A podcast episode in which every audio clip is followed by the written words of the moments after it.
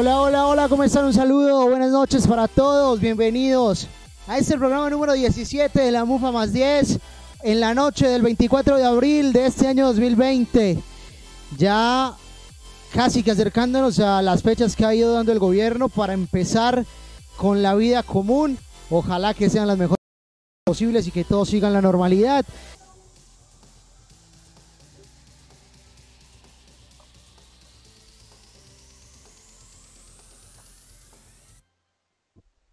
Y bueno, ya estamos de nuevo, ya todo corregido. Lastimosamente también sufrimos las inclemencias de lo lento que ha estado el servidor de YouTube en los últimos tres días.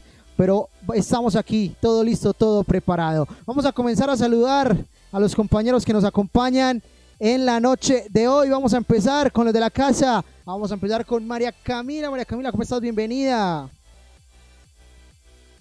Hola Mateo, muy buenas noches. Un saludo muy especial para vos, para los compañeros y por supuesto para nuestras súper invitadas en la noche de hoy, una chica súper tesas, María Paula e Isabela, que más adelante estarán charlando con nosotros, como siempre con grandes invitados acá en la MUFA más 10, un programa 17 ya, muy orgullosa de todo lo que hemos conseguido.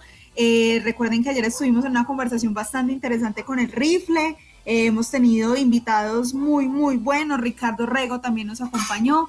Entonces, ah, no, Ricardo Rego fue ayer, ¿cierto? Y, Ricardo Rego fue el miércoles y ayer estuvimos con sí, yo estoy perdida en el tiempo, es que ya no sé qué día es. Pero en todo caso, feliz porque, porque tenemos invitados súper, súper. Entonces, nada, bienvenidos, siéntanse como en casa y esperamos que el programa de hoy sea de todo su gusto. Muchas gracias, Camila. Jonathan Martínez, en Bello, Antioquia, ¿cómo van las cosas en el norte del Valle de Aburrá? Hola Mateo, ¿qué tal? Un saludo para ti, para los compañeros del staff de la MUFA y para nuestras grandes invitadas del día de hoy, María Paula Guzmán y también Isabela Mora, que ha hecho un trabajo con nosotros siguiendo el fútbol femenino desde Babel, otro proyecto que tenemos por ahí en común. Y bueno, feliz porque estamos llegando a nuestro programa número 17. Eh, hace dos días o tres Estuvimos cumpliendo un mes ya desde nuestra primera transmisión y súper felices porque este proyecto cada vez está creciendo muchísimo más. Así que esperamos tener un programa muy agradable con las integrantes que nos acompañan el día de hoy y los invitamos a seguir nuestra transmisión y nuestras redes sociales. Gracias, Jonathan. Voy a continuar por acá con Juan Pablo Jaramillo. Juan Pablo, ¿Cómo está? ¿Cómo van las cosas aquí cerquita en el municipio de Envigado? Hola Mateo, un saludo especial para usted, para todos los compañeros eh, de esta mesa virtual de la MUFA más 10 y naturalmente para las dos invitadas especiales, las jugadoras eh, de fútbol profesional y también eh, un saludo extenderlo a todos los oyentes que se van sumando a esta transmisión muchas noticias, eh, conductor. Primero le digo que le debo, eh, le debo dos, dos, álbumes. Le debo dos álbumes. Eh, sí, los estoy, los estoy esperando, los estoy esperando, porque yo soy coleccionista, yo soy coleccionista frustrado. Yo los compraba y, a la, y al cuarto paquete de fichitas ya me parecía muy caro y lo dejaba de comprar. Ah, no, pero Juan Pablo es mi teso, todo Pablo, Toda mi admiración, porque siempre fue algo que quise hacer Puede que en el Mundial por allá del 2050, ya cuando esté viéndolo bien, puede que... Y cuando tenga la forma económica de hacerlo, porque es algo que económicamente algo extensivo. Demanda, demanda, no, yo, claro. Yo sí no pude con el de Jet, ni siquiera, entonces. Ah, pero es que el de Siempre me salía el mismo. Ah, no, eso ya, eso ya ahí sí es más difícil. Juan Pablo, ¿cómo van las cosas? Sudáfrica aparecían siempre Cristiano y Messi. ¿Sí ve? Sí, una, una, una barbaridad, una barbaridad, pero hay que decir, eh, Mateo, más allá de eso, eh, que ya en las próximas horas pues saldrán los últimos dos álbumes, el de Brasil y el de Rusia, que es el más reciente. Hemos, hemos conocido que existieron algunas irregularidades de parte de la DIMAYOR, recuerden esa DIMAYOR eh, que se juntó con la Federación Colombiana de Fútbol para mandar un comunicado a la Presidencia de la República para reincorporar todas las actividades eh, profesionales y con un decálogo de peticiones y demás pues hubo una regularidad con la empresa que iba a proporcionar todas las pruebas del COVID-19. Otra irregularidad más para la mayor en todo esto y mucho más en la pandemia. Es increíble que se sigan presentando estas cosas. Se denunció por parte del periodismo esta irregularidad, pero sabemos que eh, el gobierno nacional todavía no está pensando en reanudar la competición oficial, así que vamos a estar pendientes de eso. Y por otro lado, eh, ya va a comenzar la liga de fútbol virtual, la liga de fútbol virtual creada por la mayor también, que dicho sea de paso, Independiente Medellín tiene la representación de Jaime Giraldo, el defensor del cuadro rojo, y por parte de Atlético Nacional estará Harlan Barrera. Por ahí salió a hablar también Andrés Ricaurte a decir que él era el primer opcionado para representar a Independiente Medellín, pero que por el tema de su hija eh, no podía contar con tanto tiempo para que le demandaba eh, esta liga virtual. Así que Jaime Giraldo va a ser eh, en primera instancia el que va a representar al club antioqueño. Los dos equipos, tanto Nacional como Medellín, tendrán fecha libre la primera. Así que empezarán a competir y todo irá por el canal de Win Sports. Así es, y por, por Envigado estará el juvenil Edison Restrepo. Envigado sí juega ese fin de semana, ¿cierto?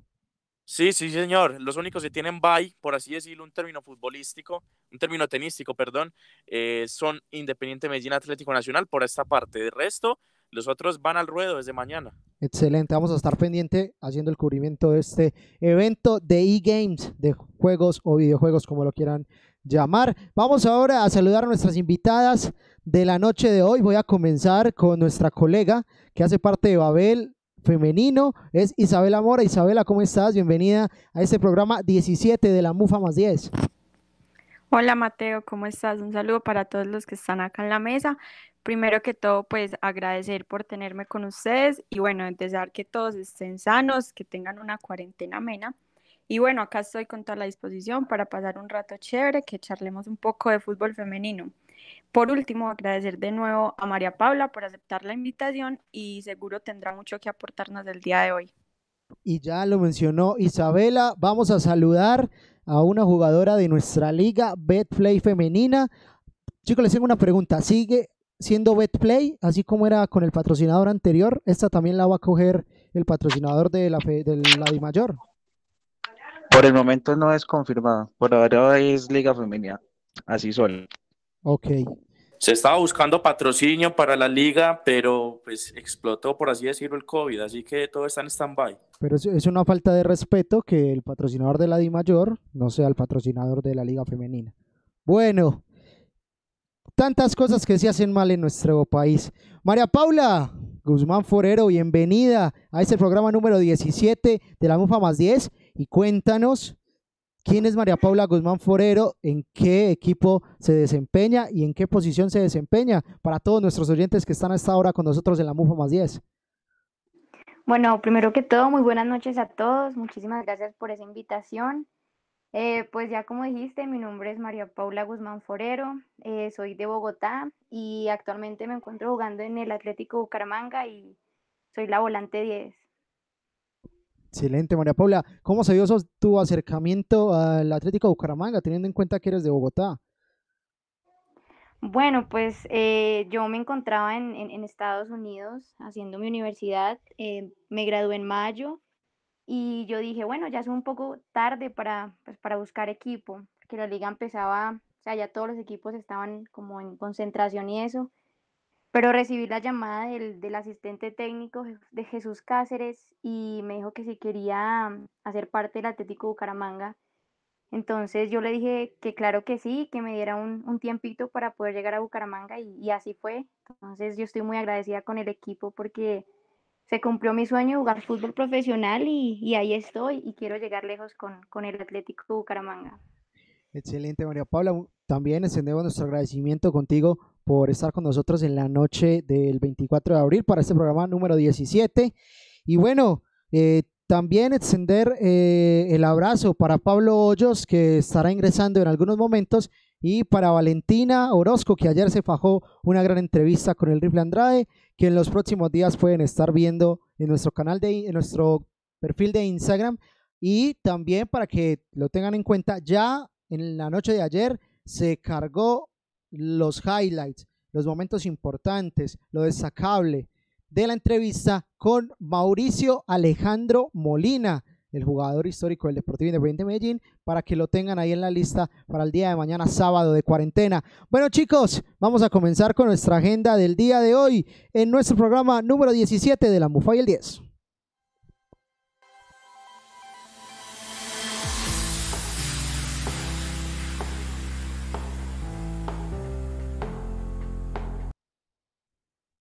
Y tenemos la posibilidad hoy de contar con dos personas eh, que han tratado el fútbol femenino. Nuestra invitada, eh, María Paula, jugadora del Atlético Bucaramanga, y Isabela, que ha hecho una gran labor con el equipo de Babel Femenino para que lo sigan en sus redes sociales, en Twitter e Instagram. Entonces voy a comenzar con la primera pregunta que tenemos para nuestra tertulia de hoy es, ¿en qué nivel se encuentra nuestro fútbol femenino? ¿Cómo le está yendo nuestro fútbol femenino en el tema de la liga? ¿Cómo está el nivel de la liga? ¿Cómo lo están viviendo las jugadoras? Porque recordemos que es una liga aparentemente eh, renovada, una liga nueva, porque solamente tenemos dos campeones, ¿cierto? Independiente de Santa Fe y el América de Cali que le ganó al Deportivo Independiente de Medellín, chicos, me confirman. Sí, señor. Y el Atlético Huila. Ah, sí, sí, sí, sí. Ah, bueno. Que además fue campeón de Libertadores. Exacto, sí, ya, ya lo recordé que le ganó la final Atlético Nacional por cobros desde el tiro penal en el Estadio sí. Plaza Salcid de Neiva. Entonces, bueno, tres campeones, solamente tres torneos, un torneo joven y ya tenemos esa marca. En tres años ya las chicas son campeonas de fútbol femenino, ya han ido a mundiales, ya son campeonas panamericanas. Entonces, es lo que me preocupa y por eso levanto la voz ahí porque me parece extraño que todavía no se haya confirmado el patrocinio, obviamente teniendo en cuenta este tema del COVID-19. Entonces, voy a empezar, obviamente, por nuestras invitadas. Voy a empezar con María Paula. Viviste el fútbol en Estados Unidos, la potencia del fútbol femenino alrededor del mundo. Eh, hace poco estaba, eh, como les conté a los chicos, en un programa viendo eh, en Amazon Prime el, el especial que hay sobre el fútbol femenino que cuenta la historia de la selección japonesa y de la selección de Estados Unidos. Y se vive de una manera diferente. El fútbol femenino en Estados Unidos es otra cosa, por decirlo así. ¿Cómo ves? ¿Cómo va este proceso del fútbol colombiano en estos tres años? Bueno, pues primero que todo, pienso que nosotros estamos en Colombia en un nivel medio, medio alto. eh, y pues para nadie es un secreto que el fútbol femenino no ha tenido la trascendencia suficiente en Colombia, ¿cierto? Entonces, pienso que aún así los últimos tres años hemos obtenido mayor reconocimiento gracias a la Liga Profesional Colombiana. Pero para que estemos en un nivel superior, esto requiere muchas cosas, ¿cierto? Esto requiere de nosotras las futbolistas y de las personas que organizan la Liga Profesional Colombiana. Por eso ahí está la gran diferencia, eh, como tú dijiste, de Estados Unidos y, y Colombia. Estados Unidos es un país que las niñas desde pequeñas, yo tuve esa experiencia, uno tiene absolutamente de todo, entonces es a veces un poco más fácil progresar y ser potencia. Y creo que también el tema eh, de la educación, las becas universitarias, no solo para el fútbol, sino para el resto de los deportes. Ayer fue el draft de la NFL y se nota eh, la fuerza que le da Estados Unidos al deporte por medio de la educación, María Paula.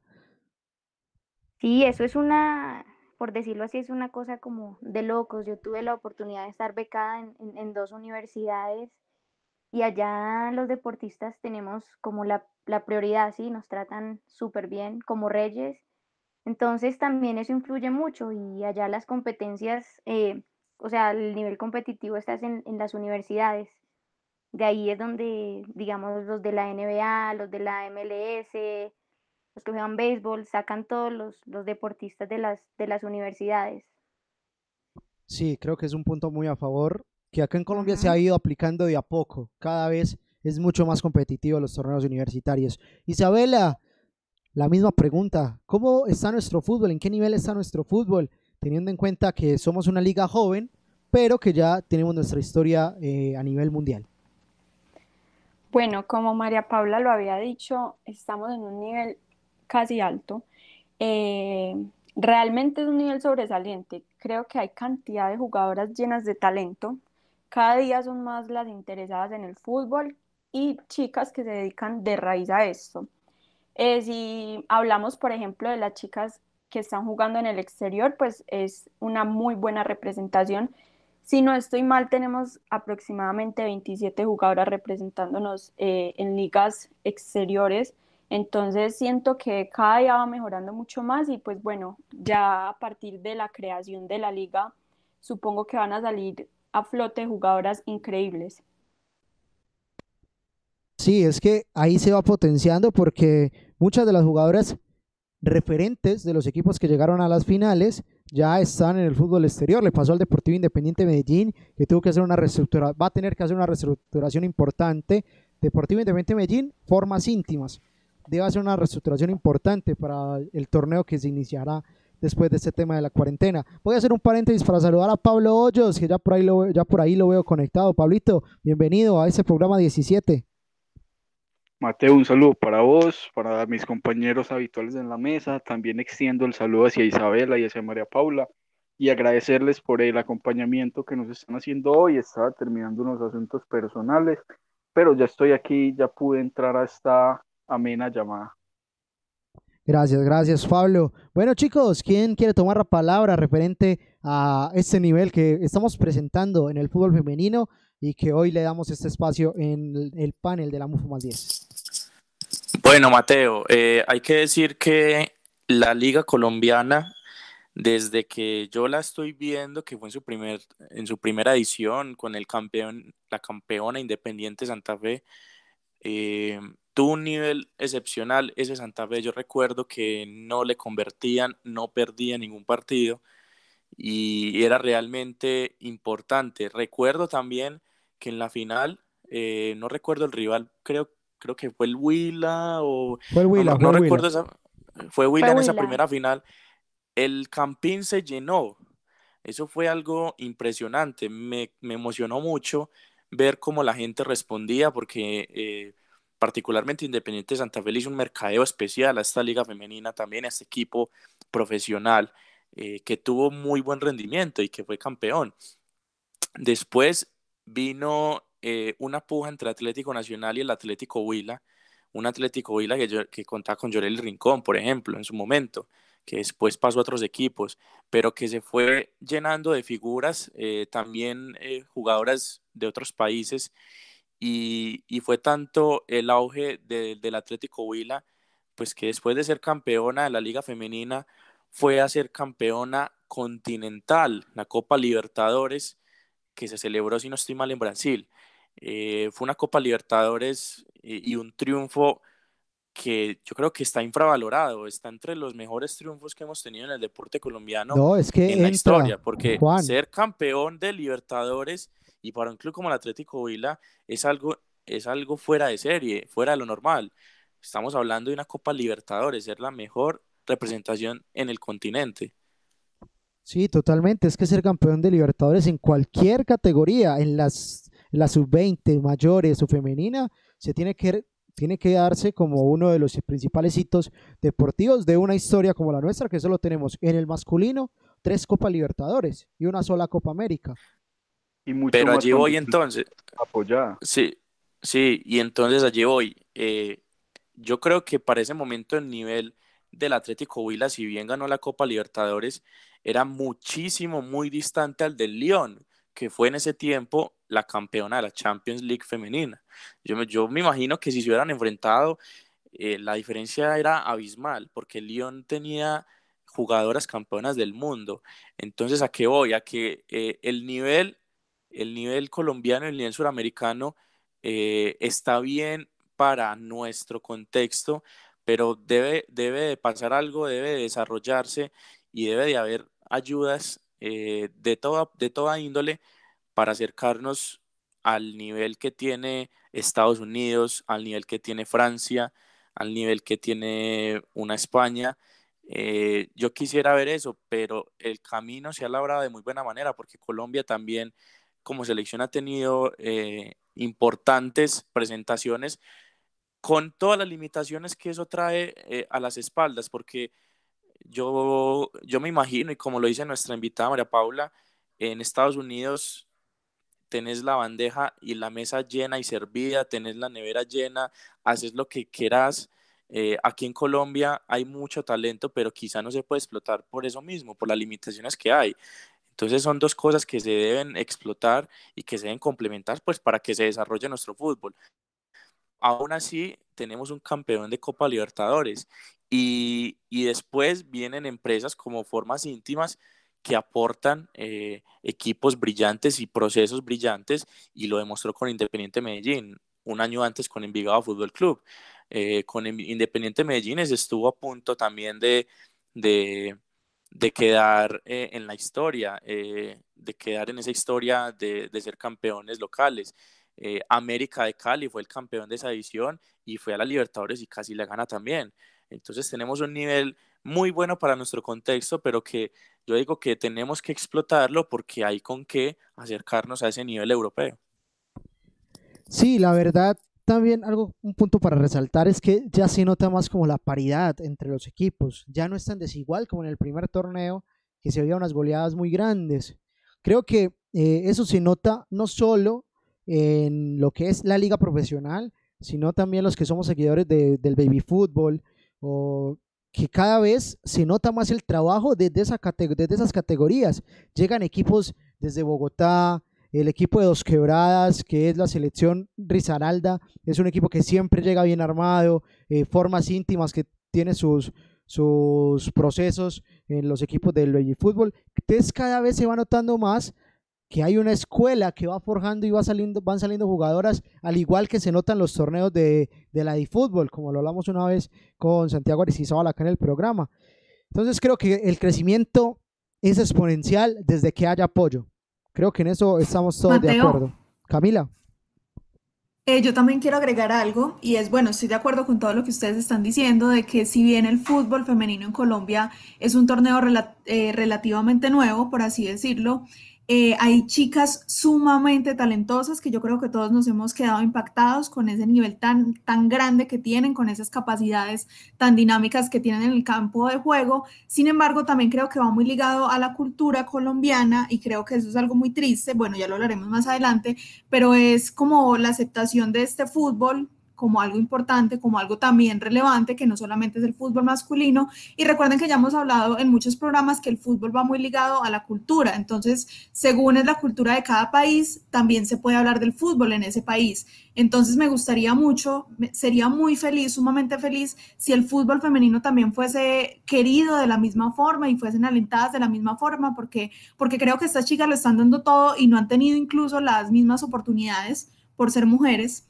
y me parece lamentable porque en realidad son chicas únicas. Por ejemplo, eh, tuve una compañera mucho tiempo en el colegio que su sueño más grande era ser futbolista profesional y todos le decían que no, que, que no soñaran eso porque, porque no lo iba a lograr, porque por el país en que estábamos, por las condiciones económicas, y ella siguió luchando y siguió luchando y en este momento está estudiando, está en una beca en Estados Unidos justamente porque esos países le abren puertas a chicas talentosas y era una niña hacía goles, o sea, era espectacular en el juego. Entonces digo que es también creer en el talento de estas muchachas tan talentosas y darnos la oportunidad de ver en ellas algo más, algo más que nos ha cegado tanto machismo y tanta cultura negativa. Eh, yo creo que... Eh, eh, dale, Jonathan. Bueno, ahí añadiendo pues digamos a lo que dice Camila, creo que es muy importante la aparición de la liga femenina. Normalmente pues, o sea, nosotros hace cuatro años eh, veíamos pues muchachos muy talentosas, pero si llegamos a cierta edad en la que queremos jugar profesionalmente, ¿hacia dónde miramos? En Colombia no hay una liga femenina, entonces toca mirar hacia el exterior y migrar al exterior es supremamente difícil. En cambio, ya teniendo una liga profesional, puedo hacer un proceso en un equipo de mi ciudad, de mi país, y ya sé que tengo, digamos, alguna posibilidad de poder debutar en mi país y que desde otros países ya sea muchísimo más fácil que puedan eh, visualizar ese talento femenino. Entonces creo que el fútbol femenino creo que va en constante progreso. Quizás no es, quizás es muy descabellado eh, criticar a la gente porque todavía no acepte de lleno el fútbol femenino, pero creo que con el, con el debido proceso y si este se lleva bien, eh, creo que de aquí a un futuro muy cercano, realmente el fútbol femenino va a ser muy aceptado. En lo personal, yo eh, he disfrutado mucho, por ejemplo, con el Medellín del año pasado, incluso cuando fui a la final y al Medellín le quedó faltando el centavo para el peso para conseguir el título, yo, yo recuerdo que salí triste del Atanasio. Y entonces ahí fue donde me di cuenta que el fútbol femenino eh, está tomando muchísima más fuerza y si tiene el apoyo necesario, de aquí a unos cinco años va a ser y va a, captar demasiado público. Sí, obviamente. Eh, Mateo. Sí, sí, ¿quién, ¿quién tiene paso? Me disculpan por ahí, porque creo que era Isabela. Sí. No, y yo, le quería, y yo le ah, quería hacer una pregunta a ella y también a María Paula para que también eh, eh, estén adelante con su intervención. Y es que cómo sienten el apoyo realmente de, del público, teniendo en cuenta varios factores. Uno, que es eh, algo nuevo para la gente, sea fútbol o no, es algo nuevo porque es un torneo y, y, es una competencia que, que no se había visto y que se le ha hecho el mercadeo que se le ha hecho, pero con los resultados, yo quiero preguntar qué tanto sienten, qué tanto sienten ese acompañamiento de las personas, si es lo que esperaban, si esperan más, si, si, si que me den su opinión al respecto, las dos. Mm, bueno, yo pienso que necesitamos siempre más apoyo, ¿cierto? El apoyo a veces eh, tiene que ser de los directivos, pero también de, los hinchas. Yo siento que el hincha se enamora cuando va a un partido y, ve a las niñas jugar fútbol, ¿cierto? Pero si no van, no pueden decir nada. Dicen, ah, sí, mm, de pronto voy o de pronto no voy. Y en realidad es algo económico también porque una boleta puede valer 5 mil pesos, ¿cierto? Entonces yo siento que necesitamos es más apoyo y que las familias se unan para, para ir a ver el fútbol femenino. Total, María, total. Claro, yo hablo un poco, agregando a lo que dijo Jonathan sobre la final del año pasado. Recuerdo que viví pues esta experiencia como hincha y yo le decía a mis papás, bueno, cogen los dos y compran boleta porque nos vamos todos como si fuera el Medellín masculino. Ahí me recuerdo que ah, también había mucho hincha de América de Cali, por cierto, y se vivió la experiencia increíblemente o sea, las emociones y el furor estuvo a flor de piel como si fueran los chicos. Sí, totalmente, María Paula. Yo, yo, yo quiero decir algo. Yo me acuerdo que en la final del, creo fue 2017, que fue en el Campín con Santa Fe, yo viajé a Colombia con mi mamá y le dije que, que fuéramos a ver la final. Hubo como 33 mil personas y yo sentía esa emoción impresionante. una locura. Entonces no, no me puedo imaginar qué se debe sentir jugar con un estadio así de lleno. Y yo le decía a mi mamá, mami, en dos años yo tengo que estar ahí jugando y, y, todas esas cosas, pero era una emoción que, que, o sea, que yo no sé cómo, cómo, cómo decírselas a ustedes. Entonces, eso es muy lindo como deportista que, que a uno lo apoyen y eso es hermoso la, atmósfera, la atmósfera que se vivió fue increíble, por ejemplo en la Atanasio, para recordar. Pablo. Bueno, a ver, yo quería decir varias cosas. Y primero, algo que habló Juan Pablo hace un rato sobre el nivel comparado, pues comparando el fútbol sudamericano con el fútbol europeo a nivel femenino, y es que a mí me llama mucho la atención que si podemos notar, el año pasado creo que fue Independiente Santa Fe tuvo la capacidad de hacer un canje mano a mano con el Atlético de Madrid. O sea, eso en el fútbol masculino es algo inimaginable, por lo que considero que en cuestión de nivel no están tan aparte, simplemente es cuestión de mentalidad y es cuestión de cambiar un chip. Sí, o sea, ellas juegan en Europa, nosotras jugamos en Sudamérica, pero tenemos exactamente las mismas condiciones que pueden tener. También quería decir pues un dato que recuerdo y es que el partido entre Santa Fe y Huila en, en la primera final femenina tuvo el récord de asistencia por unos años, hasta hace como un año y medio en un partido entre Atlético de Madrid y Barcelona que hubo como 60 mil hinchas, en el Wanda Metropolitano una locura completa. Y también quería añadir que el apoyo del fútbol femenino, si hacemos como una correspondencia, está.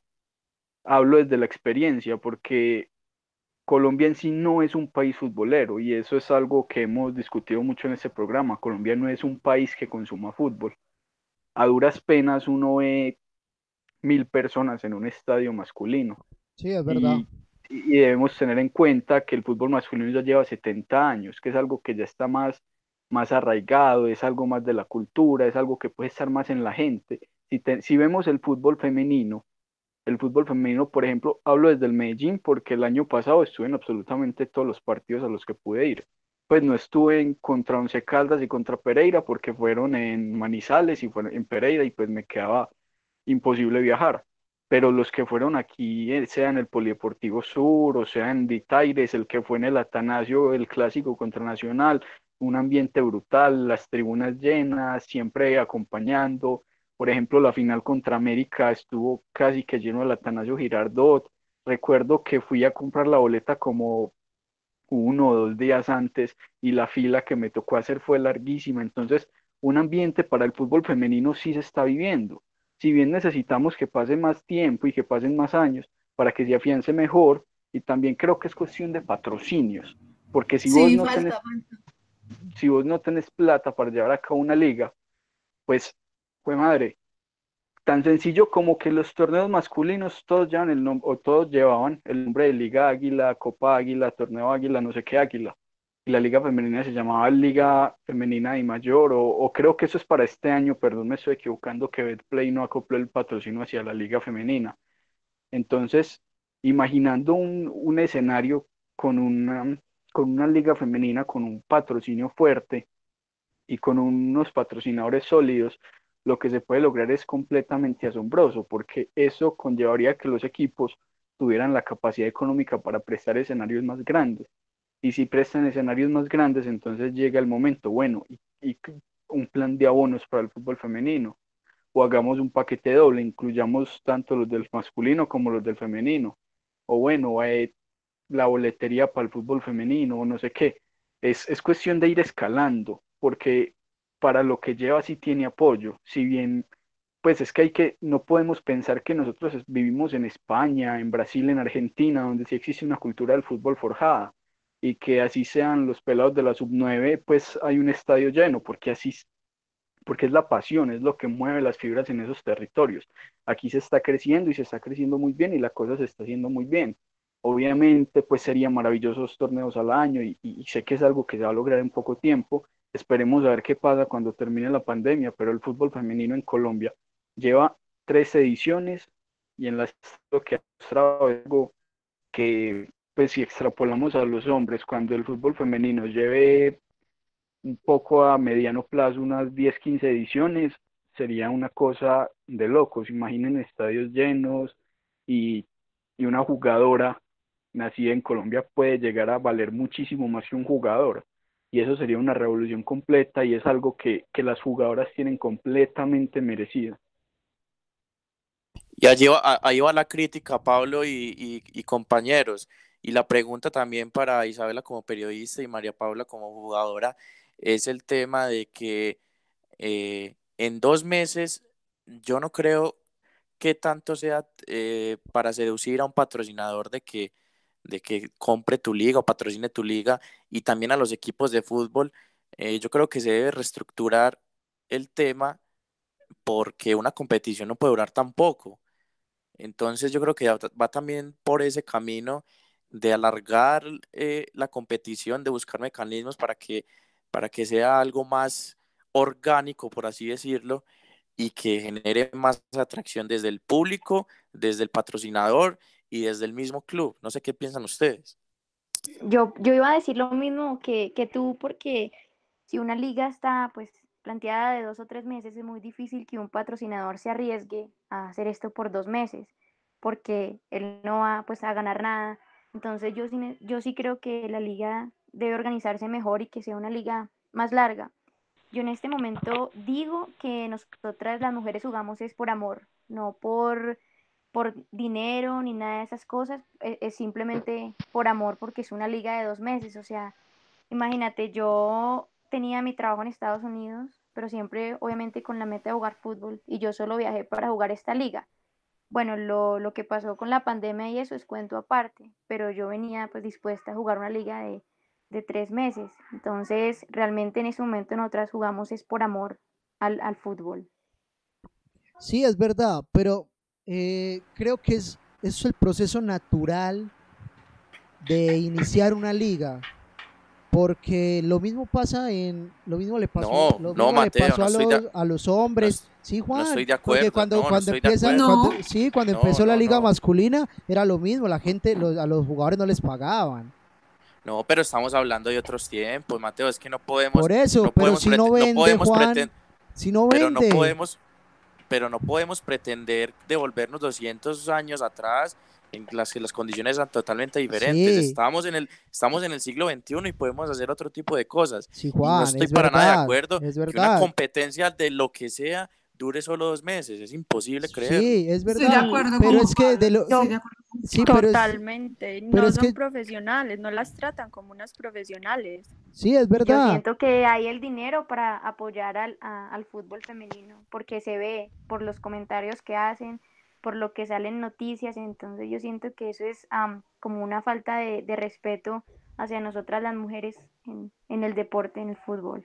Sí, es verdad. No, pero es que si hay, si hay algo que se está tomando también de referencia, es que hay que olvidarse completamente de tomar de referencia a Estados Unidos, como se estaba diciendo ahorita. Sí, Estados Unidos lleva 20, 20 y no sé cuántos años con la liga ya. Estados Unidos es un Desde el país que ya 89. tiene la cultura. la Pues, liga de Estados eh, Unidos está desde el 89. 31 años lleva Estados Unidos con un, con un fútbol femenino. El- es más fuerte el fútbol femenino es, eh, Que el que el masculino en masculino, Estados Unidos. Sí, Entonces, Genera no más alegrías que pretender- el masculino. totalmente. No, y también Juan Pablo, ve, vos no, pues no se puede pretender hacer un torneo de seis meses si no hay un patrocinio. ¿Qué se puede hacer? O sea, la crítica no es hacia los dirigentes, la crítica va más hacia el patrocinio, que el patrocinio pueda acoger estas nuevas alternativas, que el patrocinio pueda acoger esta nueva liga. No, Porque si no hay un tampoco- tampoco patrocinador, no hay dinero. Sí, Y es si que no hay si- dinero, si no se puede llevar a cabo la liga. Pero, pero, pero acá tenemos clubes suficientemente poderosos, por así decirlo, entre comillas, para, para hacer algo más. Sí, O sea, de una vez con un Juan, tiempo, Juan, vos ¿y qué con un club? largo tiempo, claro. Las arcas club femeninas son tenés- diferentes a las arcas masculinas. En O muchos, sea, en muchos dinero, equipos no.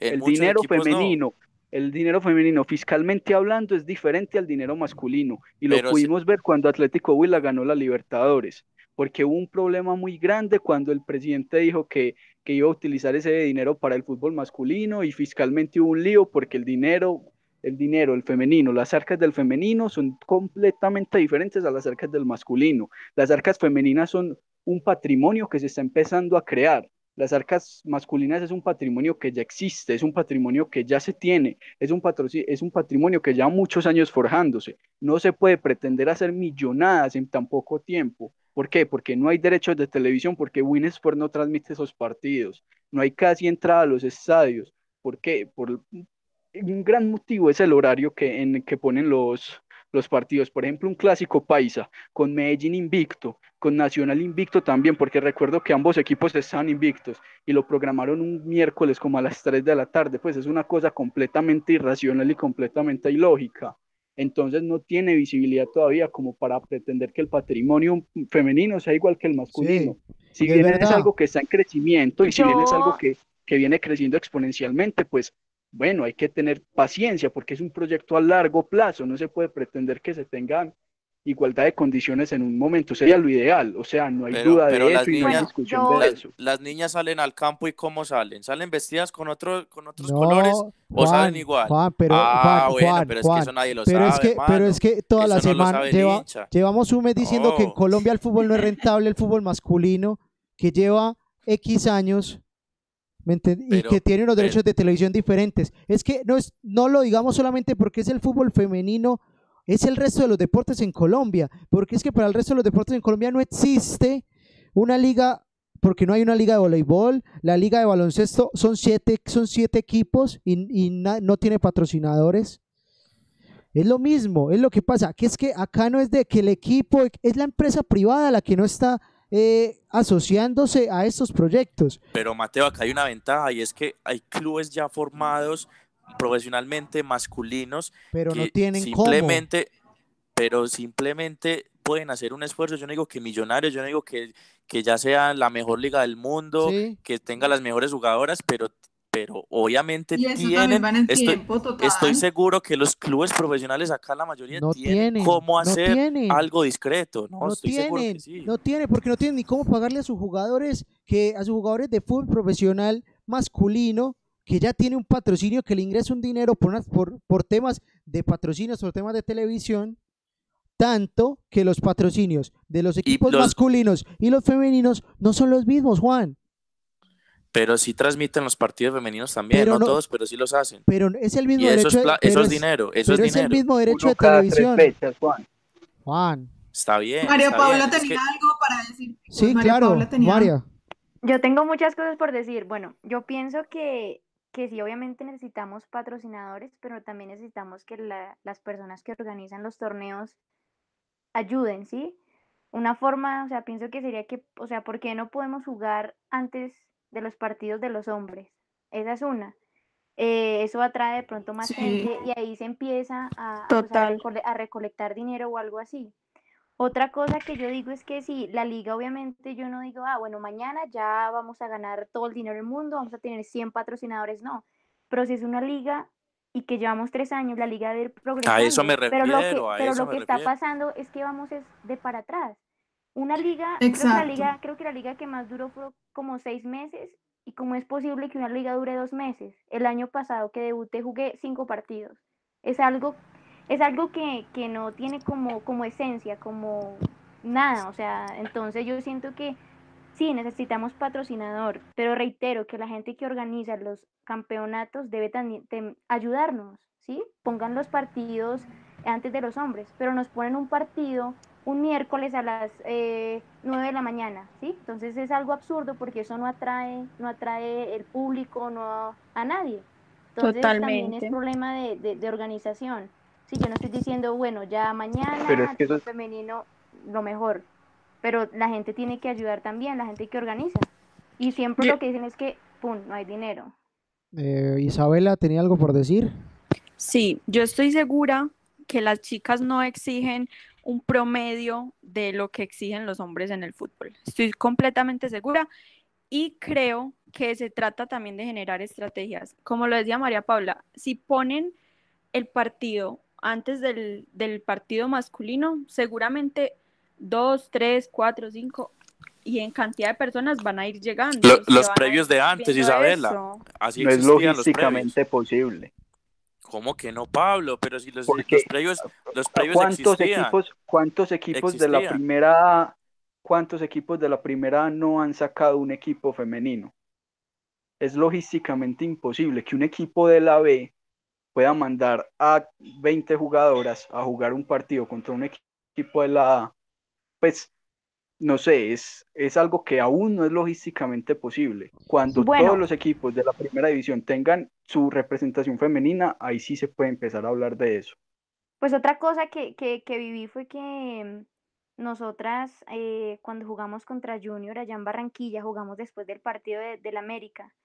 Y yo siento que el fútbol femenino es tan lindo que la gente se queda a, a apoyarlo, ¿cierto? No, es El que estadio estaba llenísimo, entonces yo Sí, siento sí. que debemos, o sea, ellos deben es como tratar de organizar algo que sea una hora, un horario que la gente pueda verlo, o después, o antes, o algo así. No todos los partidos, sino los que se puedan, porque yo sé que esto requiere dinero y organización y mil cosas, pero de poco a poco. Pero lo que yo estoy diciendo es que estamos retrocediendo.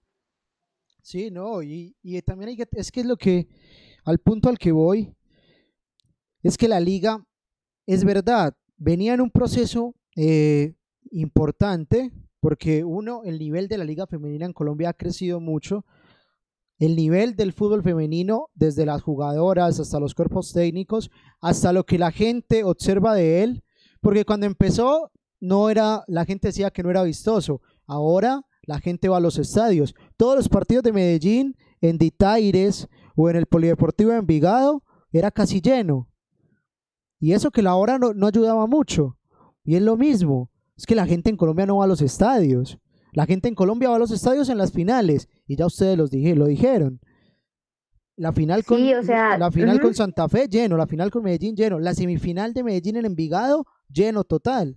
La semifinal de América en Cali lleno total. ¿Por qué es lo mismo? Porque la gente no va a fútbol, la gente va a las finales. Entonces el apoyo, Exacto. el apoyo del- de la persona del fútbol se lo ha ido ganando, porque eso sí es un proceso. Eso sí es un Pero proceso. también, también digo que, bueno, que no transmitan los partidos, pero que nos den escen- escenarios dignos de, de tener un, o sea, de mostrar un fútbol bonito, que tampoco eh, muchas de nosotras podemos jugar en donde juega el equipo masculino. Entonces, eso también es como, Exacto. uno se siente como excluido, ¿sí? Nosotras no pudimos jugar allá Son las en el- en el oportunidades. estadio del Bucaramanga, sino jugamos de pronto en el estadio Florida Blanca. Que, Sí, pues, pero ahí, ahí ya, es ahí ya es, es lo que dice Juan Pablo, ya es un tema de costos también. Que Sí, ese- el único Mateo, equipo que puede Ma- hacer eso es el Cali, porque es el único que tiene estadio propio. exacto. ¿Ustedes creen que con todo el dinero que se roba en la Di Mayor y en Ah, no, la federación, Pero, pero No eso- No, pues Podrían eso hacer algo muy cuento. Juan, pero eso es como eso es como decir que si acá los políticos no robaran seríamos Dinamarca. Tenemos que tratar con lo que tenemos y en ese momento, como les he dicho, por eso es una crítica. Eso es Sí. algo que pero pero yo digo, la Liga Femenina hoy por hoy se merece el respeto, ya tiene el apoyo. ¿Qué falta? Falta el dinero y el dinero no lo ponen los clubes, porque los clubes no lo tienen. ¿Quién lo tiene que poner? La empresa privada. Tiene que llegar la empresa privada de televisión, de lo que sea, pero tiene que potenciar la liga. Lo mismo está pasando en Argentina. ¿Cómo se potenció la liga en Argentina? Porque la televisión en el nuevo consorcio está transmitiendo todos los partidos, está transmitiendo el 40% de los partidos de la liga femenina en Argentina. Y por obligación ya todas tienen que tener un contrato profesional. Chicos, voy a leer comentarios, ¿listo? Dale, Cami. A ver qué nos dice la gente por acá. Un saludo muy especial a Luis Miguel Mora, Vanessa Osorio, Juan Camilo Barrientos, Radio Gaga Colombia.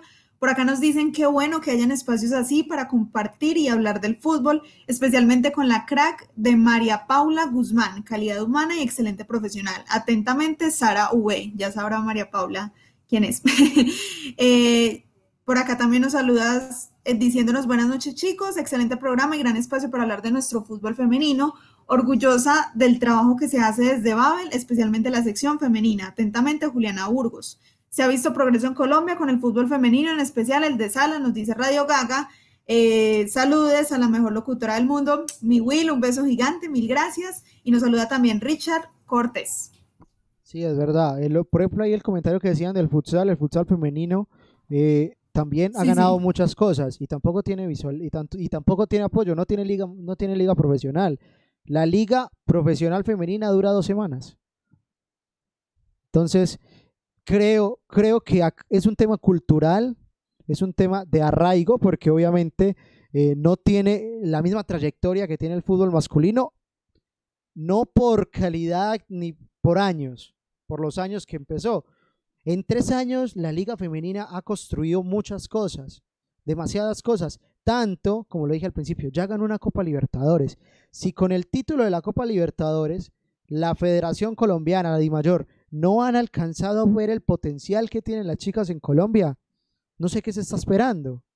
Porque si ya está el título mayor en Sudamérica, ya las chicas de, nuestro, de nuestra selección no juegan en Colombia, sino que juegan en el Milan, juegan en el Inter, juegan en el Atlético de Madrid, juegan en el Valencia, que, que juega Natalia Gaitán, juegan en Estados Unidos. ¿Qué pasa? Yo pienso que, yo pienso que también la parte mental de nosotras, las colombianas, juega un papel importante porque de por sí el colombiano es una persona muy conformista. Entonces a uno le dicen, sí, la liga dura un mes, ah, bueno, con tal de jugar, ¿sí? Entonces yo siento que también nosotras como mujeres deberíamos exigir un poco más a, la gente para que nos den mejores cosas. Entonces yo siento que eso también es un papel muy importante y eso sí se puede comparar con, no solo con Estados Unidos, sino con otros países que de pronto la, la mentalidad nos llevan, nos llevan un, poco más en, en ese sentido. Sí, creo que también va en eso. Y la, la otra pregunta que tenemos, ¿tienen algo más de este tema de, de lo que se ha venido desarrollando la liga, chicos? Ya para pasar a la siguiente pregunta. Bueno. Eh, No, no, no, eh, yo, yo no estoy de acuerdo, yo no estoy de acuerdo, la verdad. Yo pienso que, que debe, que debe de haber un poquito más, es que con un poquito más que hagan los clubes se puede hacer algo digno, pero no estoy de Sí, yo acuerdo, en también que, estoy en de que- acuerdo en que- con Juan Pablo. en que no se pueda. Estoy Igualmente. totalmente, estoy totalmente seguro que los clubes pueden hacer algo más. Estoy totalmente convencido de eso. Que no quieran es otra cosa. Y lo pueden las hacer chicas en también mayor. generan. Estoy, estoy de acuerdo con ustedes. Claro, y y así como hacen fuerza para que los equipos tengan mayores ingresos por derechos de televisión, así mismo pueden pedir patrocinios para la liga femenina. Pueden hacer esa presión. Muchachos, yo digo que las carreras no queda sino el cansancio. Es un proyecto, hay que llevarlo con calma, pues tampoco con una calma exagerada, porque como dice No, no Mateo, son en tres carreras. años, entre, sí son carreras, porque no, te, no puedes pretender jugar en un estadio grande cuando no tienes todavía un apoyo financiero por parte de patrocinadores, porque ¿a qué va a llevar eso? Eso va a llevar a un club a la quiebra, a un club a que no pueda sostener un plantel femenino. ¿Por qué? Porque tiene altos costos, Pues no tiene entonces hay que buscar a sus patrocinadores. O sea, es que también, ¿Y como decía María Paula, es exigir eso. Es que ya lo Se necesitan. busca desde el se juego, desde el estilo, desde Exacto. el talento. es con tiempo, es con dedicación. Han sido muy dedicadas y en tres años han logrado lo que en otro país no se va a poder lograr ni en diez. Pero es algo, es un proceso, no se puede acelerar las cosas.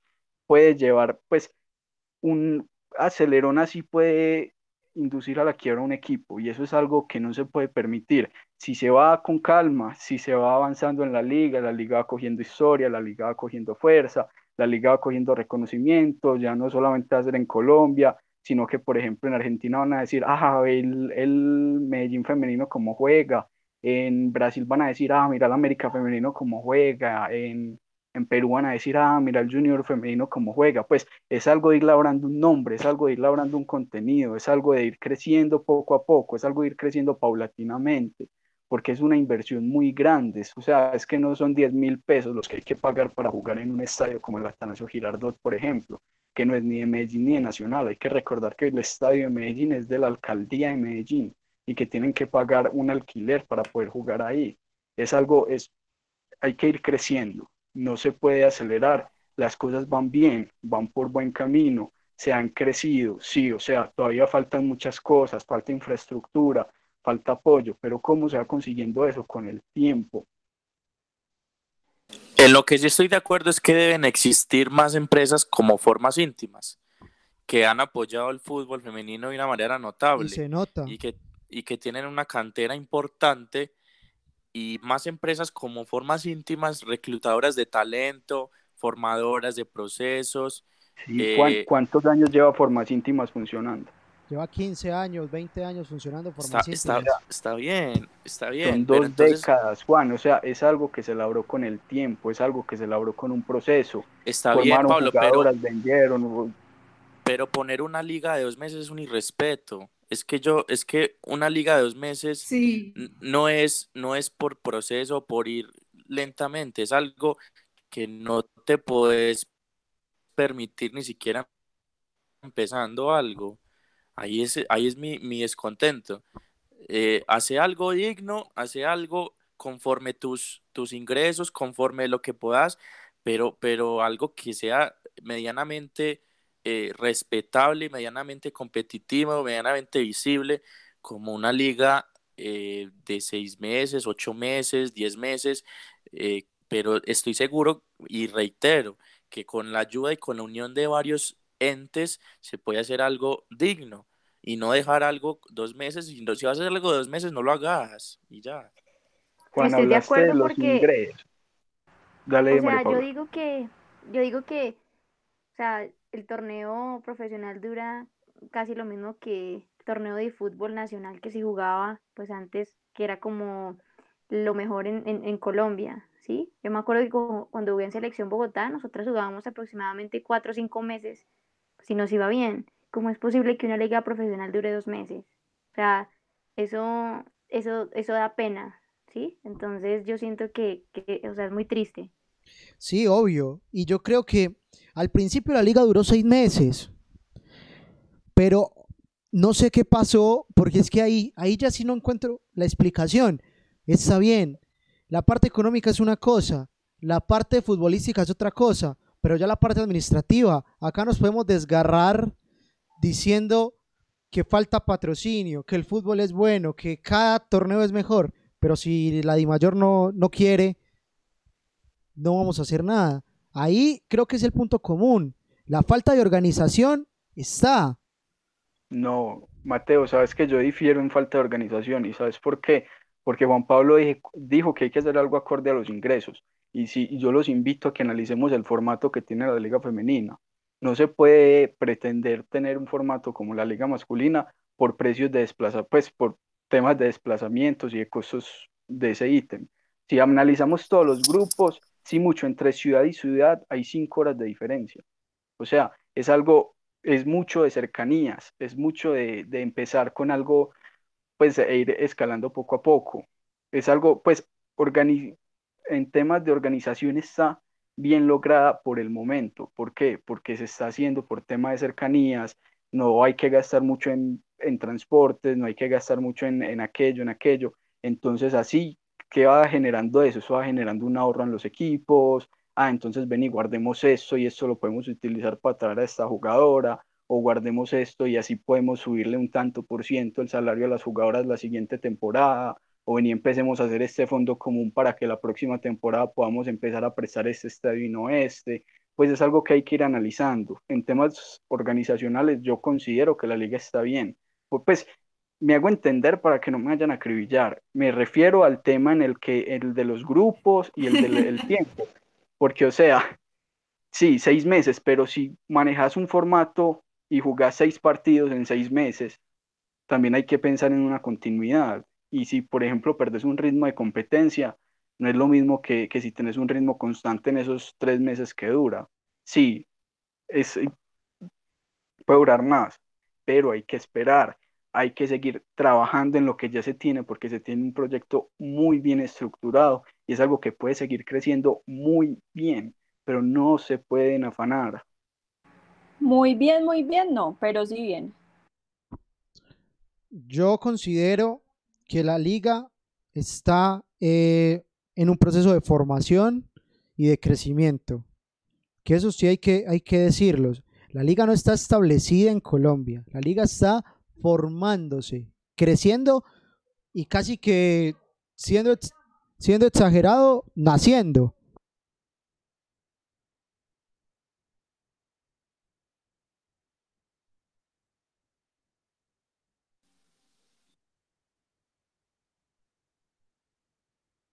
Chicos. Ay, yo creí que se me había tildado, yo estaba preocupada. No, por eso, sino que vi, vi como que intentaron hablar, pero no sé si fue que tenían el micrófono apagado. Isabela, creo que estaba por decir algo. No, no, ya no quiero hablar más del tema. Ok. Yo solo digo que pensamos que sí. Estás Gracias, indignada. Estás, Gracias, estás in- Pablo. estás indignada. No, y, y yo quiero, yo quiero también conocer la opinión y, y el análisis que ha, que ha hecho Isabela en, en todo este seguimiento periodístico de, de la liga. Si siente que, que realmente puede crecer exponencialmente y puede llegar a, a meterse en los corazones de, de de- de los hinchas. Mira, yo como para ir finalizando, eh, porque realmente es un tema demasiado polémico. eh, hablaba hace unos días Total. con, con Carolina Arbeláez, eh, supongo que la conocen claramente. Sí, claro. Y ella decía que el apoyo de las empresas, tanto públicas como privadas, falta. Sin embargo, ellas han demostrado demasiado en todo el recorrido que llevan, porque imagínense el talento que desperdiciaron de generaciones pasadas, como, no sé, Catalina Usme, que ya está llegando a una pronta de retiro, Isabela Echeverry, que pues está jugando en España, entre otras chicas de una cama de jugadoras tan impresionantes. Dime. Es que yo creo que la camada, que lo hablaba con los chicos extra micrófono en estos días, la camada del suramericano en la ciudad de Bucaramanga, no recuerdo bien el año, pero es la camada de Daniela Henao, de Yoreli Rincón, todas esas chicas que se forjaron desde el sub-17 fueron al mundial, el sub-20 fueron al mundial y fueron al mundial de mayores sin tener una liga profesional. Eso fue en el 2010. Dos- 2010, sí. Entonces, llevamos 10 una generación de 10 años perdida de buenas jugadoras porque están jugando en el más alto nivel alrededor del mundo. Claro, y, y por ejemplo, tú te vas a ver ahorita las chicas que están, por ejemplo, en el sub-20 del sudamericano, y son chicas increíblemente talentosas con 15, 16 y 17 años, surgidas de la liga femenina, porque esos son chicas de, de realmente 5, 6, 7 partidos. Sí, obviamente. Es que la liga femenina también ha servido para eso, porque la liga femenina, el promedio de edad es de 18 años en muchos equipos, porque juegan muchas menores de edad. Caso, eh, Linda Caicedo. Linda Caicedo. Y mírale la experiencia, porque Linda, imagínate. Fue campeona del baby fútbol. Fue campeona del baby fútbol en la Marte en enero y vino en agosto a ser campeona en el, campeona en el Atanasio. No, y, mira vos. Una mini Marlos Moreno. no, y mira vos que al final en el Atanasio con casi 30 mil hinchas se bajó un gol y eliminó completamente a Medellín porque lo sacó de serie, de fase. O sea, Medellín se, se quitó su mentalidad ganadora por ese gol. Y en la Libertadores también hizo algo increíble. La Libertadores no la pudo jugar. Por tema de que no era mayor de edad. Ah, ¿no la pudo jugar? No se pudo, no, no, se pudo. Estaba convencido de que la jugó. No, no, no, se pudo jugar. Y lo particular no fue a la selección Colombia sub-20 ni a la sub-17. Es algo increíble, pero pasa en Colombia. No, pero lo que pasa con esto, bueno, en la sub-20 lo que pasa es que tiene que ser como mínimo 16 años. Linda cumplió en enero 15 años.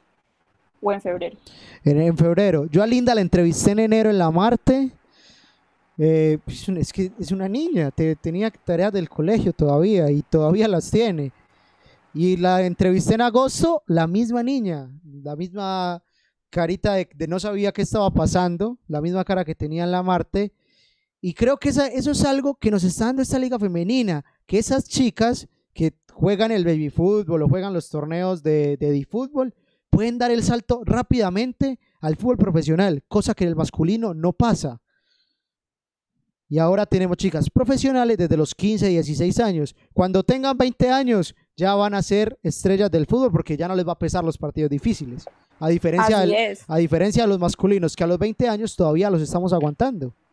Claro, y caso Manuela Vanegas, que con 19 años ya juega en España, campeona en los Juegos eh, de Lima de 2019, y fue figura, mejor defensa en Independiente Medellín en el 2019. Manuela, una ídola de la hinchada del Deportivo Independiente Medellín. Era Totalmente. Toda la hinchada, porque además tenía el sentimiento y se le notaba que era seguidora del equipo. Entonces la gente amaba a Manuela. Y es tanto que cuando se dio la noticia de que Manuela salía del Medellín, la gente se sintió casi aludida, porque ¿cómo van a sacar a las figuras del equipo? Que eso es otro tema, que les quiero preguntar porque es el tema de las fichas de las jugadoras. En el fútbol femenino se compran y se venden jugadoras. Le quiero hacer la pregunta a María Paula. ¿Cómo es ese tema del canje de jugadoras o de fichas o son jugadoras libres que firman un contrato en cada club? No, por ahora nosotras somos jugadoras libres. O sea, si, ejemplo, yo quiero cambiar a X equipo, yo acojo mi, mi, carta de libertad y ya me transfiero al otro equipo. En este momento no, no somos jugadoras que tengamos ese valor así. Y hablando de lo que ustedes estaban diciendo ahorita, el fútbol femenino ha mejorado mucho desde que de pronto se creó en los torneos de fútbol las categorías infantiles, prejuveniles, porque cuando yo, o sea, tuve la oportunidad de hacer selección Bogotá, era categoría única. Entonces, éramos muy poquitas las afortunadas que podíamos compartir con niñas grandes, las niñas eran más o menos 5 o 6 años mayores que yo, y yo tuve la dicha de compartir en la selección Bogotá con Natalia Gaitán, Oriánica, Lacey, estaba en ese tiempo Corina, eh, las gemelas Arisa, entonces yo siento que desde ese momento eh, el fútbol también ha mejorado muchísimo porque ahora las niñas pueden jugar desde los 10 años un campeonato nacional, que nosotras de pronto yo no tuve esa oportunidad de, jugar cuando era pequeña a esos niveles. Bueno, porque eso sí, eso, eso, es otro tema, porque eso es otro ingreso que tienen los equipos masculinos, que los jugadores van y vienen contra pago. se paga por el jugador para traerlo y se vende el jugador también. Eso es otra parte desde lo económico que va también en crecimiento. María, otra pregunta, ¿cómo se ve a Colombia desde los Estados Unidos en temas femeninos a partir de esta participación en mundiales, en Copas América, entre otros? Bueno, yo siento que Colombia es un muy buen semillero. Eh, la jugadora colombiana es muy deseada en, muchos países así y yo me, y yo me pude dar cuenta porque tuve una entrenadora brasilera y un entrenador inglés y decía que nosotras las colombianas somos jugadoras diferentes. Entonces yo siento que eh, falta es que la liga se estructure un poquito mejor y que tengamos más, eh, o sea, jugar más tiempo y ahí sí podemos dar un, un, salto gigante para poder eh, competir contra las potencias y darles la pelea. Bueno, creo que primero, antes de continuar con el tema, hicimos un contacto con algunas de las jugadoras de nuestra liga BetPlay. Entonces vamos a escuchar los saludos que nos mandaron. Voy a empezar con Sara Vargas del Atlético Bucaramanga. Mm, sin duda alguna, pues el fútbol me ha regalado extraordinarios momentos, dentro y fuera de la cancha. De hecho, estoy segura que a todas las jugadoras. Pero personalmente, por medio de este deporte, la combinación de conocer lugares, personas y emociones nuevas eh, van como de la mano. Es decir, conocerme a mí al 100% e interpretar el mundo en el campo de juego y por fuera de él. Entonces, en resumidas cuentas, el regalo más lindo eh, jugando fútbol es haberme ayudado a aprender y a vivir de una mejor manera situaciones que incluso van con la vida por medio del fútbol y no importa lo que sea. Ella era Sara Vargas del Atlético Bucaramanga. Recordamos, la pregunta es, ¿qué es lo más lindo que le ha dado el fútbol femenino? Ella es la siguiente, es Lucero Roballo de Independiente Santa Fe, el primer campeón del fútbol femenino. Hola, eh, mi nombre es Lucero Roballo, soy jugadora actualmente de Santa Fe y lo más lindo que me ha dado el fútbol es el crecer no solo como futbolista, sino crecer también como persona. Eh, el poder ir a otros países y saber de otras culturas eh, mirar gente diferente eh, me ha hecho crecer eh, como persona, el ser más independiente, más disciplinada, saber que tienes una responsabilidad por la cual debes entrenar todos los días, debes mantenerte en forma, debes dormir bien. Bueno, eso te hace crecer en, en, como persona y en disciplina y en perseverancia y en muchos aspectos. Entonces ese crecimiento que le ofrece y de la mano pues el ver como mi familia pues se, se le nota una felicidad en la cara al ver pues el surgimiento que, que, estamos haciendo y no solo a mi familia sino también a, a los niños que uno a veces inspira. Luis del Roballo de, de, de Independiente de Santa Fe y también desde la capital, Daniela Figueroa, pero del Azul, del Ballet Azul Millonarios. Hola, soy Daniela Figueroa Santos y lo más bonito que me ha pasado jugando fútbol ha sido conocer gente maravillosa, amigos que llegan gracias al fútbol. Pero si tengo que nombrar algo que me ha pasado, eh, jugar en Selección Colombia, jugar fuera del país representando al tuyo, es lo más bonito que me ha pasado. Bueno, estas son las voces de las chicas que hacen parte de nuestra liga femenina y obviamente le hacemos extensiva la pregunta a las dos personas que tenemos hoy con nosotros. Voy a comenzar con Isabela y ya le doy el paso a nuestra otra invitada de la noche, María Paula Guzmán. Isa. Dime, dime. ¿Qué es lo más lindo que te ha regalado el fútbol femenino en, esto, en estos años cubriéndolo y haciendo y haciendo el, haciendo desde la parte periodística fútbol femenino? Bueno, si te soy sincera, empecé a ver fútbol femenino hace muy poco. Eh, justo yo entré a ver eh, en diciembre y empecé a ver pues la última liga y yo decía como wow, de verdad hay muchas chicas que se esfuerzan demasiado, que sacan el nombre de Colombia en alto y sería tan lindo estar de la mano de ellas en este proceso. Entonces, siento que lo más lindo que me ha regalado el fútbol es vivirlo más allá de un deporte, saber que realmente esto mueve unas fibras increíbles en uno y que a medida del tiempo, con argumentos tanto en la cancha y periodísticos, te vas dando cuenta que, que esto es muy lindo, es un proceso muy lindo y pues bueno, eh, yo súper feliz de acompañar a las chicas en el fútbol femenino y bueno, acá estoy para ratos. Gracias, Isa. María Paula, la pregunta, ¿qué es el momento más lindo que te ha regalado el fútbol femenino en estos años, eh, no solo como futbolista profesional, sino desde que aprendemos todos a amar la pelota?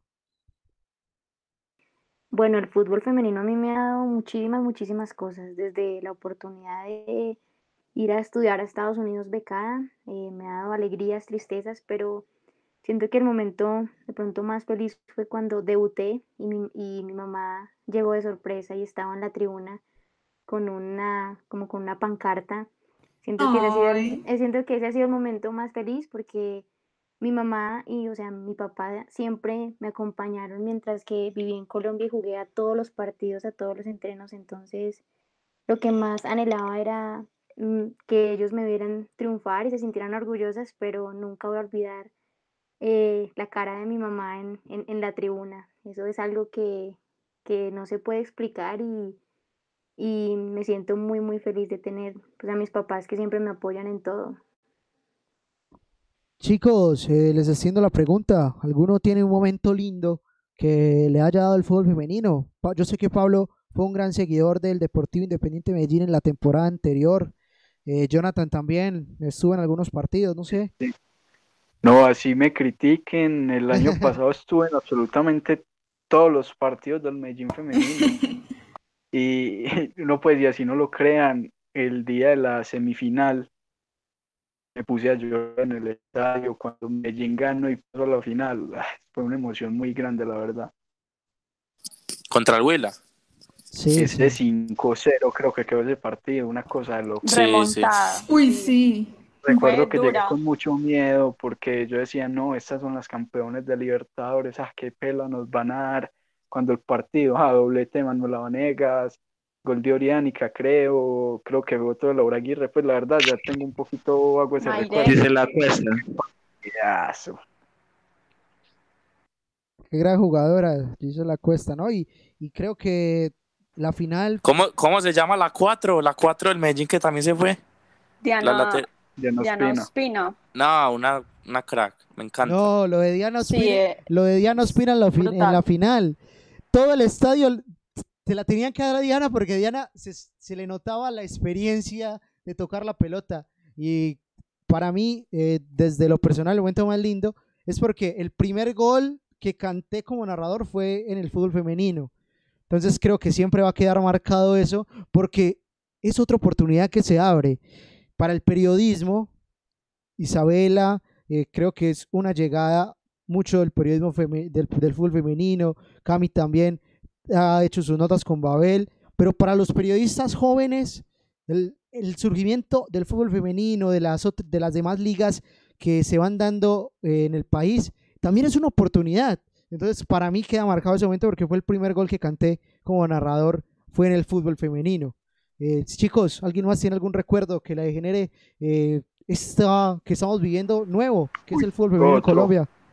A mí, yo ahí de rapidez, el gol de Paula Botero en el primer partido que jugaron en el, en el Poli, yo me acuerdo que decía, fue pucha, ojalá si jugara el equipo masculino. No, y el gol de Paula Botero en la final. En la final. Con ese aguacero. Con ese aguacero. No, ese gol es poético porque le pegó desde la casa. Uy, sí. Jonathan. se revivieron full las esperanzas. Chicos, no sé, yo quiero hacerle el ping-pong a, María Paula. Jonathan tiene, Jonathan iba a decir algo. Total. Jonathan iba a decir sí, precisamente iba a decir el, eh, que el, recuerdo más bonito que tengo del fútbol femenino es, es la final de, del año pasado contra América, porque fue mi primera final en un estadio, si le soy sincero, porque realmente, no, mi segunda, la, la verdad.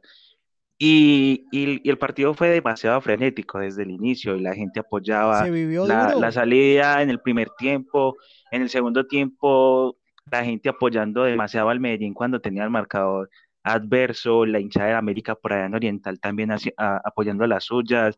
Realmente, más allá de que salí triste ese día del estadio, creo que fue el partido más emocionante en mucho tiempo que llegué a vivir en el estadio. Y todos se quedaron a pesar del aguacero. No, es que fue algo. Y ese, ahí voy, ahí voy. Ah, yo la- ese día entré a VIP. Ay, no No, podía no. La Pues plata. solo la digo. Para. apoya- apoyando al fútbol La gente femenino. pudiente. No, quien te escuche diría Lo que, apoya- apoyas al fútbol no. femenino. No, Lo que luego que no, que no apoyo, que no sé qué ahí ese No, partido es ya, ya te están dando euro en Twitter, mijo. No, no, yo, yo la verdad, y en esta sí me voy, y yo sé que Pablo lo dice porque a Pablo le duele, porque yo estuve con Pablo en muchos partidos del fútbol femenino porque hice casi el cubrimiento del fútbol femenino, y nos sentamos a ver el partido y uno se emociona, pero siempre era lo mismo, pero faltan cosas, faltan cosas, hay que crecer, hay que crecer, en todo hay que crecer, y yo por eso defiendo a Pablo, porque yo sé que de los que estamos aquí, Pablo es el mayor seguidor del fútbol femenino. Porque yo creo que nadie ha ido más partidos de fútbol femenino de los periodistas. Obvio, María Paula es jugadora, sale del, del top. Pero de los periodistas, Pablo es el que ha ido más partidos y el que más ha sufrido de fútbol femenino y al que más le duele. Por eso, oh, por eso en este eso momento lo duda. defiendo. Te amo, Mateo. Por eso lo defiendo, porque sé que es difícil y, y- y el estigma está. No, es que tenés que morir con la tuya, conductor, porque ya estamos en un bando aparte y yo sé- te, te banco, porque tenés que morir con la tuya, pero, pero estamos en desacuerdo. Sí, sí, obvio. también estoy en desacuerdo. Pero yo sé, y por eso lo digo, porque a mí también, porque me ha abierto muchas puertas del fútbol femenino y porque desde que está en el baby fútbol y en el baby fútbol me canté como 100 goles de fútbol femenino y Linda Lizeth Caicedo es mi mayor ídola en el fútbol femenino y cuando la vi, cuando no, y Vale no está, Vale, no, vale, Vale estuvo conmigo en esa zona mixta, cuando entrevisté a Linda Caicedo me quebraba la voz porque es, era, ella cumplía su sueño, yo cumplía mi sueño, yo hacía una final desde la parte periodística y ella la ganaba desde la futbolística. Y en enero los dos forjábamos un sueño en la Marte.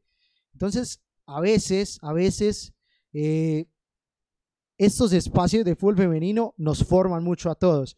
Eh, creo que estoy con Juan Pablo. Ah, Inventemos ahí para que, invitemos, perdón, para que María Paula nos responda nuestro caluroso ping-pong de la mufa, si María Paula accede, obviamente. Bueno, ¿cómo es eso? Explíquenme. Aquí, Eso- va, aquí vamos, María Paula. Eh, son, son unas preguntas rápidas de respuestas sí o no, o una opción u otra. Tienes que ser muy, muy rápida con eso. Entonces, la primera es, ¿atacar o defender? Atacar. ¿Champions League o Copa Libertadores? Champions League. ¿PES o FIFA? FIFA. ¿Te gusta más FIFA? Bueno. ¿Gol de penal o gol de tiro libre? De tiro libre. Muy bien. Vamos con estos dos grandes cracks del fútbol masculino, Messi o Cristiano Ronaldo. Cristiano. Eso, primera, eh, oiga, primera Es de las se- mías, le gusta Eh, FIFA, no, es de- Cristiano no, Ronaldo. No, es de, es de las que- Es de mías. las mías. Espere, María. No, Sí, las mías también. Mía Estuvimos- Ey, súper pero déjenla terminar el pimponome. Estuvi- estuvimos con Mao Molina, con Rifle, con todos y todos han dicho Messi. Bueno, me encanta, porque yo soy cristianista a morir. El partido que más sufriste, María Paula, ¿Qué más sufrí? El de que jugamos eh, contra Junior, allá en Barranquilla. ¿cómo 0-0. resultó el partido? Como 0-0. Muy bien. Mundial de clubes o Copa América, desde tu óptica. Eh, Copa América. Un ídolo masculino o femenino en el fútbol. Eh, bueno, Pirlo. Andrea Pirlo, la italiana, muy bien. ¿Y femenino? Mano a mano. Y en el femenino, sí. Linda Eh, Caicedo, lo diga por ahí algo así. Linda Caicedo. Carly, eh, no, eh, Carly Lloyd. Carly Lloyd. Para, para mí la, La mejor del, 10. para mí la mejor del mundo. A mí me encanta Marta, por ejemplo. Yo creo es, am, Bueno, hay muchas niñas excelentes, muchas jugadoras, pero yo creo en el, en el trabajo duro. Por eso eh, Muy bien. me gusta mucho Cristiano Ronaldo. Muy bien, muy bien. ¿Mano a mano o penal? Mano a mano. Un jugador o jugadora colombiana que sumarías a tu plantilla, a tu equipo. Puede ser del pasado, o sea que ya no juegue. Sí, sí, el claro. pibe. El pibe Valderrama que corría con la mente y no con las piernas. Así es. Caminaba a la cancha. Y el Excelente. mejor o mejora jugador, jugadora o jugador en tu puesto al día de hoy, sea colombiano, sea mundial.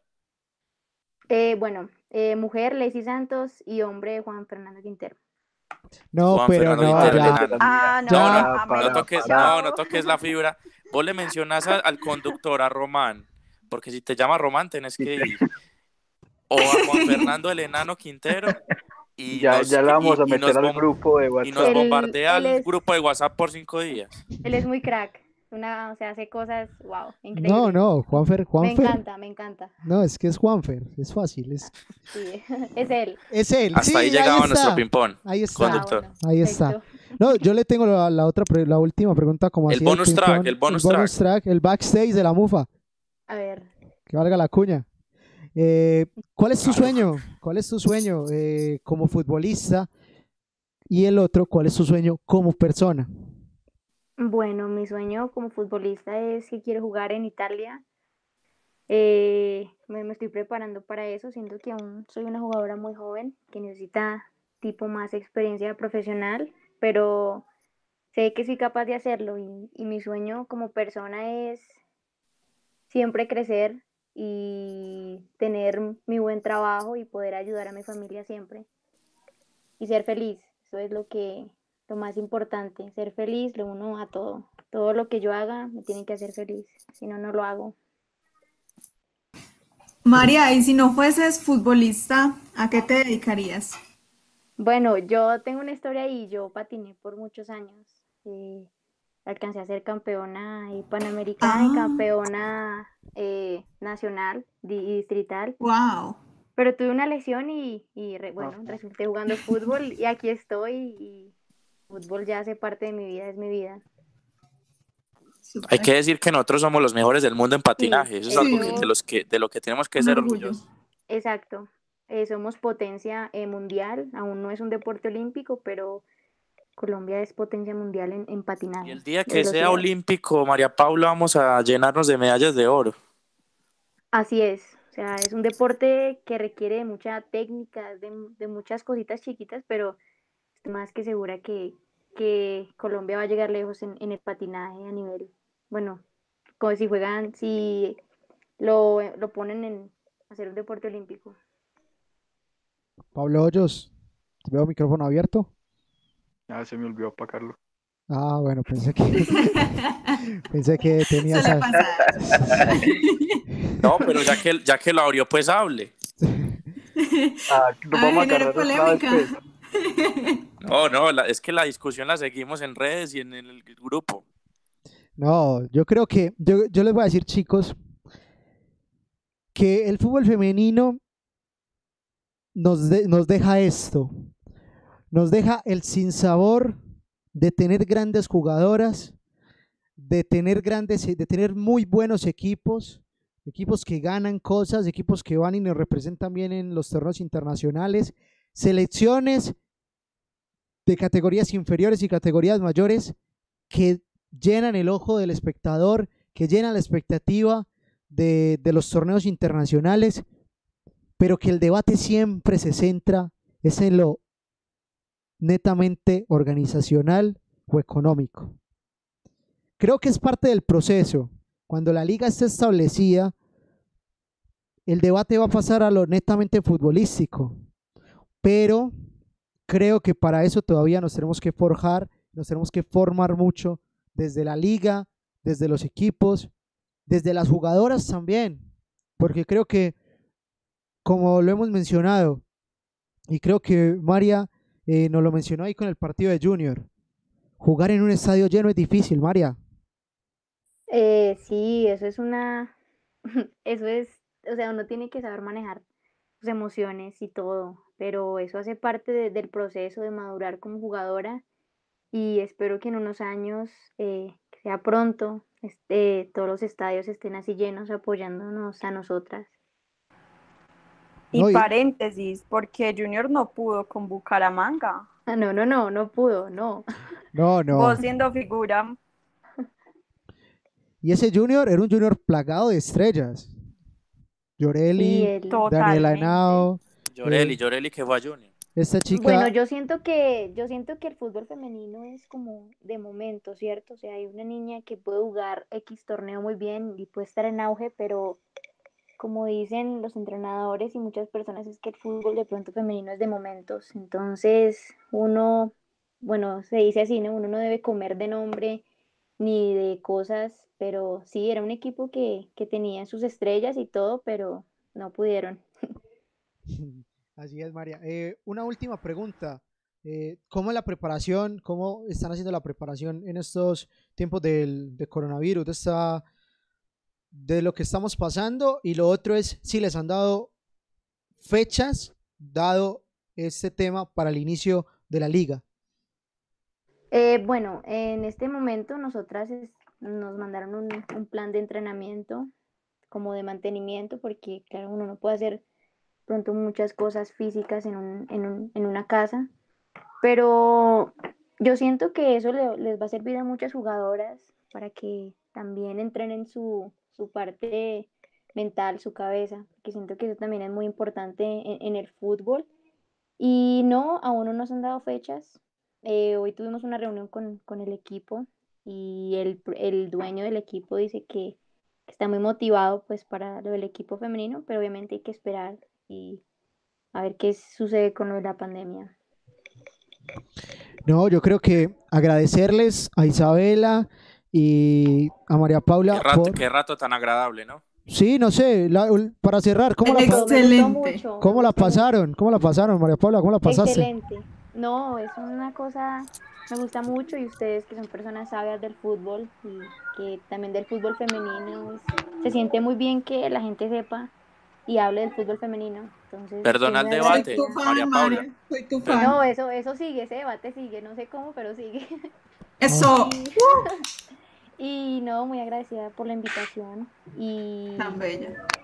estoy muy feliz de haberlos acompañado. No, y ojalá te podamos Teo. tener con la liga en la ciudad de Medellín para entrevistarte y narrar esos partidos de liga femenina que siempre... Claro que sí, porque Queremos estamos llevar. ahí con Medellín Nacional en el Ah, grupo, bueno, no, entonces cambia por, la vaina. por acá, Oh, por a- Dios. Nos vamos a, nos vamos a ver, nos vamos a ver. estamos seguros de que, de que nos, No, vamos, nos vamos a encontrar, vamos a hacer ahí unos retos, Amén. unos retos del backstage de la mufa y nos vamos a divertir un rato. Entonces, una pregunta, ¿diestra o zurda? Diestra. Bueno, bueno. Ahí Sí, la, ahí la planillé para el, para el reto del backstage. ya está planillada, eso ya, ya va quedando ahí en la lista. Isabela, ¿cómo te... Cómo, cómo te- que- hola, Jonathan, claro. ¿Qué pasa, Ah, bueno, bueno, eso, eh, no, yo también quería hacer extensivo el agradecimiento a María Paula y a Isabela por eh, estar en el programa de hoy. Espero que de aquí al futuro le siga yendo muy bien. A María Paula en el fútbol y a Isabela que está forjando su camino como periodista también, así como nosotros. Así que muchísimas gracias por estar en el programa y seguimos en contacto con ella. Saben que cuando quieran participar en la MUFA, tenemos las puertas abiertas para ello.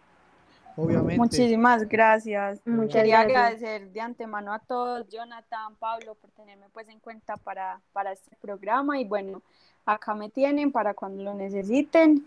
Y por otro lado, pues también para que estén pendientes de Babel Femenino, se vienen cosas muy chéveres, entrevistas muy brutales y bueno, allí estaremos también cubriendo más a todas esas chicas tan talentosas como María Paula.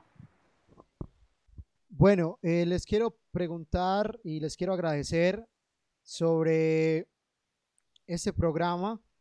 ¿Qué conclusión sacamos de este programa? Cortica porque ya son las nueve de la noche, uno por uno. Voy a empezar con Juan Pablo Jaramillo. Bueno, la conclusión que nos deja todo esto es que hay que seguir remando. Eh, tenemos mucho talento, pero falta inversión. Isabela, Bueno, eh, siento que la conclusión es no parar, seguir con la disciplina y creer mucho en el talento de, de nuestras chicas colombianas. Voy con Jonathan Martínez. Eh, qué gran jefe eres, Jonathan. Qué motivador. Eh, no, Mateo, eh, bueno, mi conclusión es seguir por el mismo camino que se viene forjando el fútbol femenino y sobre todo muchísima, muchísima organización porque es el primer paso para que todo pueda evolucionar y la liga femenina sí que necesita mucha, mucha evolución porque eso va a traer muchas personas. María Paula, tu conclusión y el agradecimiento queda por estar con nosotros en este programa 17. Bueno, primero que todo, eh, la conclusión es que debemos seguir remando y yo hace poco le comenté a Isabela cuando me realizó la entrevista que los periodistas y, los, y las jugadoras debemos estar de la mano, ¿cierto? Para darnos a conocer, para que la gente se enamore más del fútbol femenino y, siento que en ese proceso vamos muy bien. Y nada, les quiero agradecer por la invitación. Fue un momento súper, súper agradable y cualquier cosa que necesiten yo voy a estar dispuesta. muchas gracias a todos por esa invitación tan bonita. Gracias, Mara Paula. A ti. María Camila Salazar, conclusión de este programa 17. Mateo, eh, hay jugadoras muy talentosas, falta igualdad y crecer más como país en la cultura del fútbol. Galeno, Pablo Hoyos, conclusión de ese programa 17. Pues a ver, yo quiero decir que no me vayan a odiar, porque de verdad apoyo mucho el fútbol femenino y creo que tiene un gran potencial y que muy probablemente a mediano, incluso puede ser a corto plazo, va a ser una liga equitativa con la liga masculina, incluso creo que puede ser muchísimo más fuerte. Por último, muchas gracias a todos, muchas gracias a las personas que se conectaron con nosotros en este programa 17. Les recordamos, el próximo domingo estaremos a las 5 de la tarde con el programa 18 de la MUFA más 10. El próximo martes tendremos Paredón de la MUFA. Estén pendientes de nuestras redes sociales que se vienen grandes sorpresas. Mi conclusión es que hoy del fútbol femenino es mejor hablar del talento y de la pelota quede de la economía y el orden. Muchas gracias a todos por estar con nosotros en este programa 17 de la MUFA más 10. Muy agradecidos por siempre contar con su apoyo. Hasta luego, muchas gracias.